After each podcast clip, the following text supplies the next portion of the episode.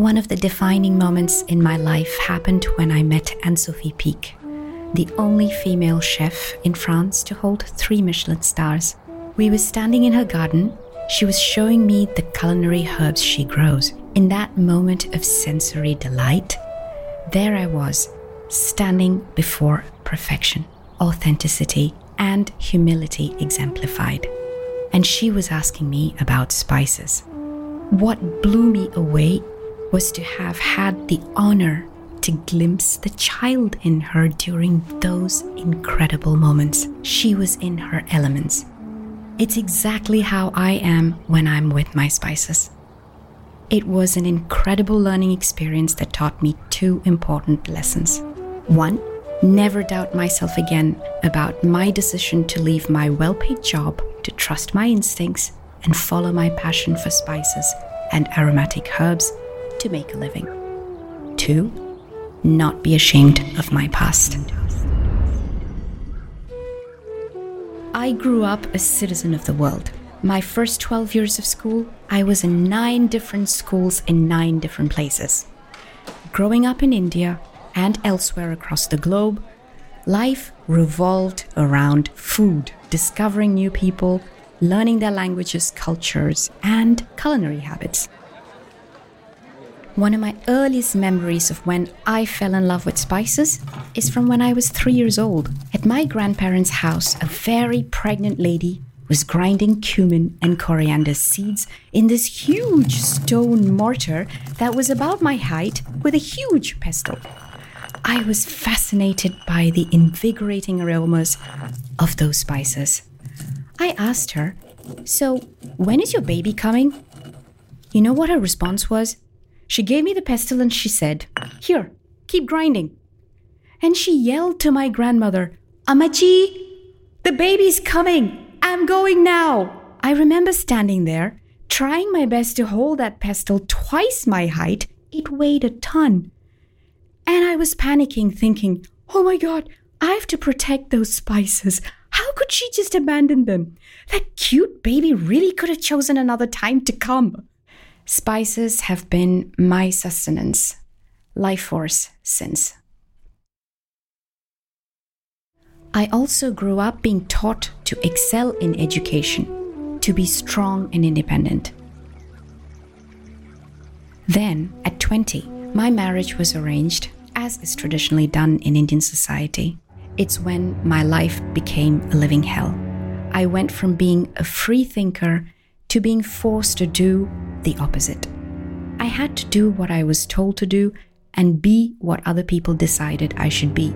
From the way I dressed, being told to wear shades of white because I'm dark skinned, whom I spoke with and what, prohibited to drive, go anywhere, or do anything without permission. Freedom became a distant memory. Living a life in fear and oppression isn't living. It's inhuman to inflict such pain upon anyone in the name of money and power. After five years, I chose to escape. Nobody understood why or how I could leave a golden cage, a big house with cooks, chauffeurs, everything at my disposal to live the life of a queen. Everyone asked, why would she leave to run away to a country when nobody knows her and live like a second class citizen. It's one of those moments in my life where I realized I have nothing else to lose and everything to gain if I could do only one thing get out of my marriage to survive, build a life of dignity and respect for myself and my son. I thought my only option was to leave the India I love, everyone I loved to put myself back into college, do a master's in a foreign country. I got admission into Kedge Business School in France and was finally able to get visas. Now, that was another life defining moment. When I went to collect our visas for myself and my son to come study at Kedge, the attitude of the immigration officer who sort of threw my passport across the glass sliding door was humiliating. They'd only given one visa for me. The message was clear. If I wanted to come study in France, I had to leave my son behind. He was insurance I'd return. I threw my passport back at him. I don't know why I did that. And I calmly said, I don't want your visa. I then gave him a lecture on liberté, égalité, fraternité, and asked him how dare they oblige me to leave my child behind. I was paying for my own studies and our living expenses. I never asked for handouts. He was stunned. He took my passport and came back with my son's visa added. I thanked him and said he'd saved two lives that day. A new life in France. We arrived in Marseille on 20th of September 2000. Lived on a shoestring budget. I barely managed to make ends meet, but it was a small price to pay for freedom. The dream of recreating a new life. That feeling of being surrounded by beautiful souls, to be accepted and integrated, rebuild our lives one day at a time. I've no words to express my gratitude.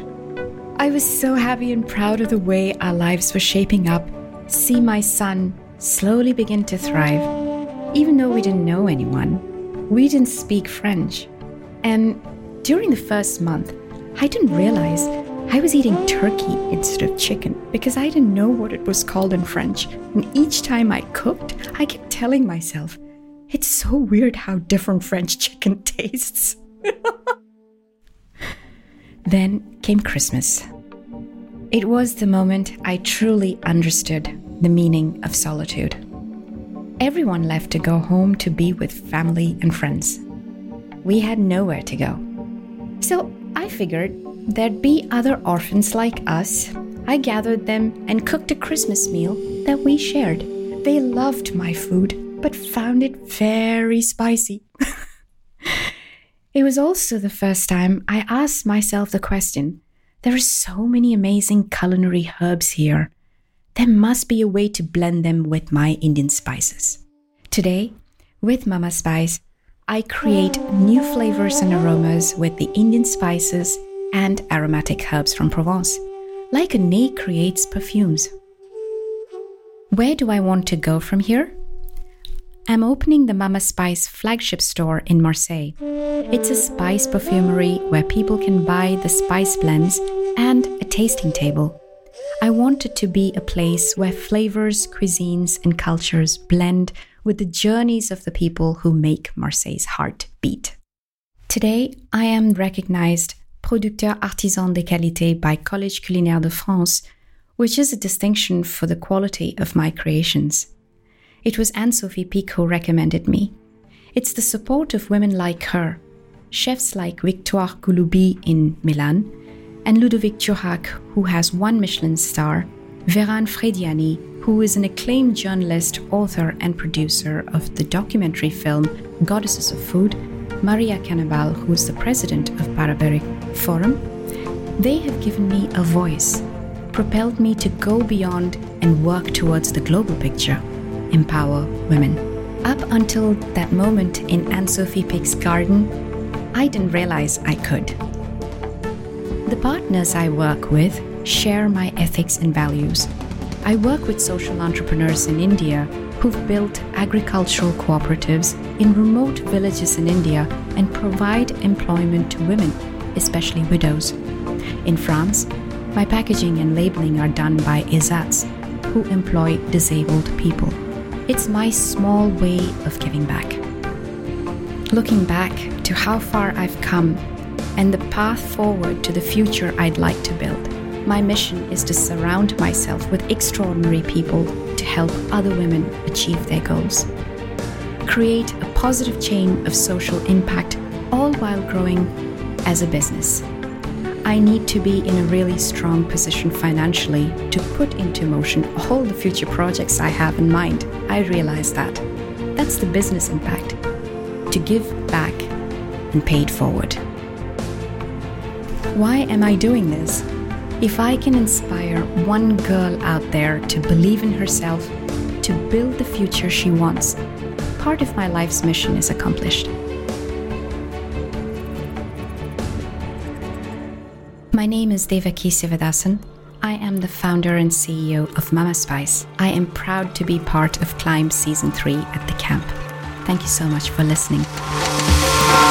The Explorers, Les Explorateurs, is recorded at the camp, a base camp for exploring the future.